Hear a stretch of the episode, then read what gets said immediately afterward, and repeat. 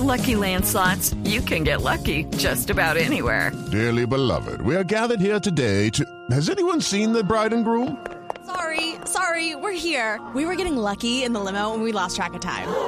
No, Lucky Land Casino, with cash prizes that add up quicker than a guest registry. In that case, I pronounce you lucky.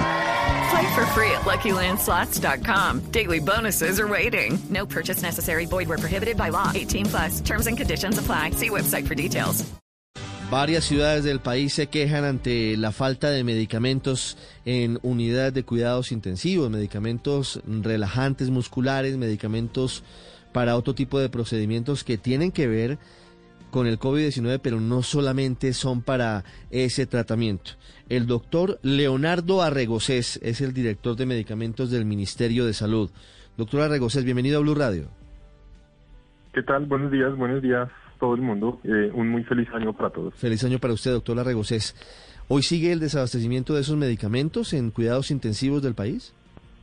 La situación es complicada, eh, mejoró a fin, en, en, los últimos días del año pasado y esto se ha venido mejorando porque eh, un, porque pues una importación bastante amplia de uno de los medicamentos que más problemas de abastecimiento tenía, eh, que se llama Midazolam, eh, llegaba al país cerca de 5 toneladas de este medicamento, más otras 3 toneladas y media de otros medicamentos que se utilizan en cuidado intensivo y eso nos permite tener un abastecimiento mejor de las unidades de cuidado intensivo para, para estas semanas del mes de enero.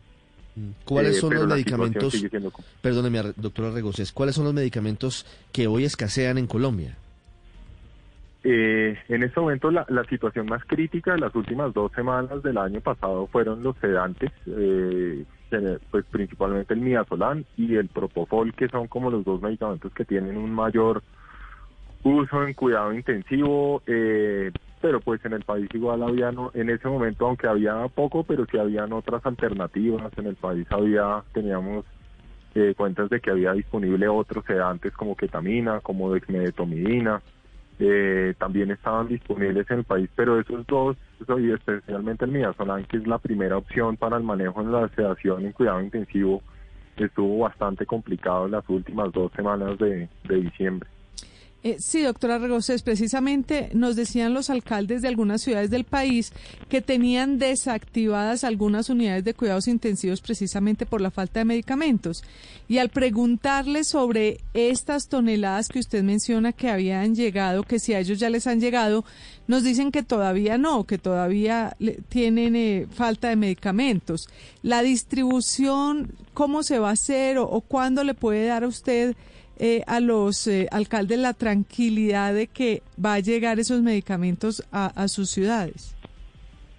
Mira, la distribución de eso empezó el 31 de diciembre, empezó la distribución, pero esta distribución, obviamente esto tiene un proceso eh, porque los, los, las instituciones tienen que adquirir el medicamento y para adquirir estos medicamentos tienen que hacer la documentación, tienen que poner la orden de compra, tienen que adjuntar los documentos que se necesita para hacer la compra y lo que encontramos es que hubo muchas instituciones donde tomaron el descanso de fin de año y hasta hasta el día de ayer empezaron a contestar correos, a contestar llamadas y a empezar los procesos de adquisición de los medicamentos y esto es lo que ha demorado la entrega. Los, las instituciones que estuvieron pendientes y que estuvieron al pie el, mismo 31 recibieron medicamentos, el sábado 2 de enero también estuvieron recibiendo medicamentos. Entonces, Aquí lo que tenemos es, una acción de, dos partes, no solo hay un proceso, hay un trabajo de importación, de poner los medicamentos disponibles, pero las instituciones también tienen que poner su parte y por lo menos poner una orden de compra,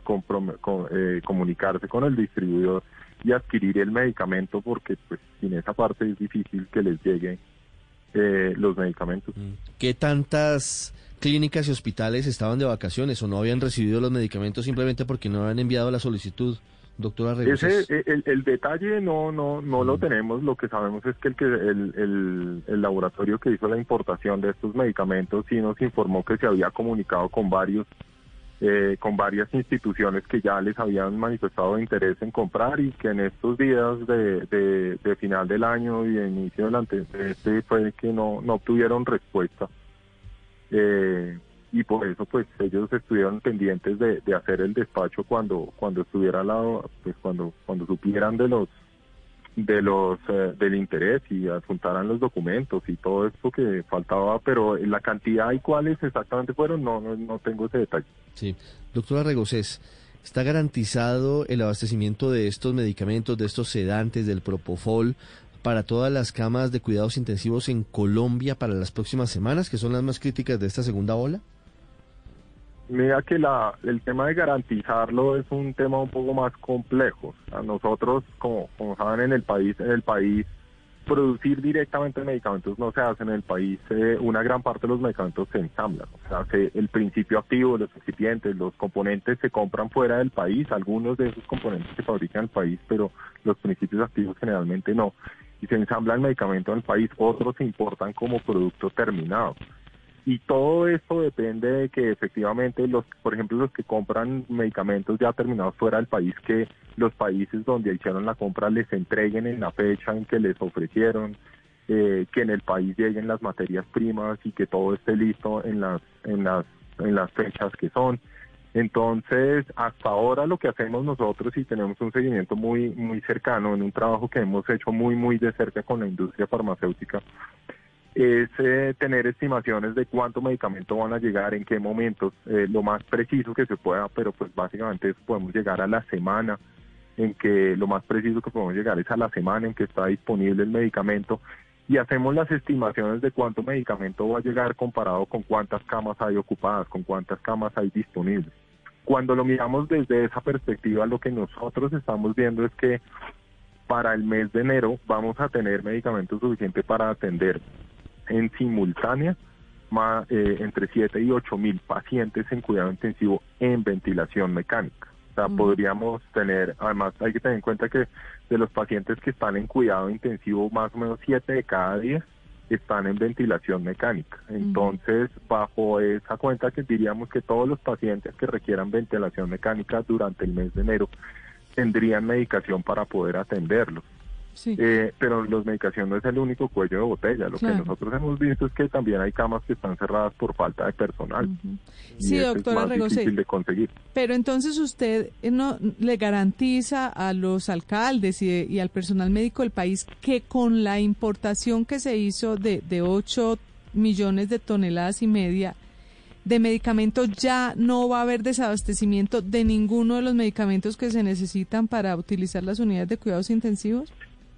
A mí me gustaría tener la capacidad o tener siquiera la posibilidad de garantizar algo de eso, pero pues desafortunadamente no eso no se puede garantizar. Primero porque el abastecimiento de medicamentos depende de muchas variables por fuera de este de por fuera del mercado y por fuera del país. En este momento como país estamos compitiendo con los medicamentos con Europa y con Estados Unidos y con India y con muchos otros países del mundo donde la donde la donde la pandemia también está disparada. Entonces, nosotros garantizar que los medicamentos no están. Ya tenemos una cantidad en el país que fueron los que ya llegaron y eso nos da una, una tranquilidad. Y tenemos, eh, tenemos lo que nos han informado otros laboratorios de lo que ellos van a tener disponible en el mercado en, el, en las siguientes semanas y eso nos da una tranquilidad, eh, nos da cierta tranquilidad de de que los medicamentos van a estar disponibles, pero necesitamos es que el medicamento llegue y exista, que los medicamentos efectivamente se puedan importar, que eh, los países de origen permitan su salida. Una de las cosas que hemos visto que ha sido bastante difícil es que en los países donde se producen los medicamentos también tienen restricciones a la, a la exportación. Entonces, eh, eso nos hace difícil la situación, pero de mil amores, me encantaría poder decir que uno puede garantizar que van a estar los medicamentos, pero eso no podemos hacer, pero sí estamos trabajando para que funcione. Alguna evidencia de que el trabajo que se ha venido haciendo junto con la industria, con las sociedades científicas, con el INVIMA, con el Fondo de Pacientes, con los gestores farmacéuticos, porque esto, esto es un trabajo que tiene involucradas unas, unos varias decenas de personas en esto nos muestra que antes de la antes de la pandemia este país consumía, por ejemplo, 300 mil ampollas al mes de midazolam. En este momento en el mercado hay disponibles un millón y medio, un millón ochocientos mil ampollas. O sea, la, la, oferta se ha aumentado por seis, eh, lo cual nos muestra que el trabajo y el esfuerzo que están haciendo los laboratorios y están haciendo todas estas personas por mantener el abastecimiento lo mejor que pueda ha ido respondiendo. Entonces, no lo podemos garantizar, pero sí estamos haciendo todo el trabajo para que haya una disponibilidad suficiente de medicamentos para atender. Ahora, la situación no es que haya medicamentos por todas las camas, lo importante es que no se ocupen todas las camas porque el paciente que llega a cuidado intensivo tiene un riesgo muchísimo más grande de morir por la enfermedad. Quiere decir que tenemos que hacer lo necesario para que las personas no se enfermen y no terminen en cuidado intensivo porque ahí, independiente que haya o no medicamentos, tienen un riesgo muy alto de morir. Mm, el escenario en cuidados intensivos siempre es muy riesgoso de fallecimiento para quien tiene COVID-19. Gracias, doctora Regocés, y estaremos atentos a cómo avanza esta carrera contra el tiempo. Feliz día. Bien, con mucho gusto. Cualquier cosa a la orden. Que pasen buen día. It is Ryan here, and I have a question for you. What do you do when you win? Like, are you a fist pumper? a woohooer, a hand clapper, a high fiver. I kind of like the high five, but if you want to hone in on those winning moves, check out Chumba Casino. At ChumbaCasino.com, choose from hundreds of social casino style games for your chance to redeem serious cash prizes. There are new game releases weekly, plus free daily bonuses. So don't wait. Start having the most fun ever at ChumbaCasino.com. No purchase necessary. VGW. Void were prohibited by law. See terms and conditions. 18 plus.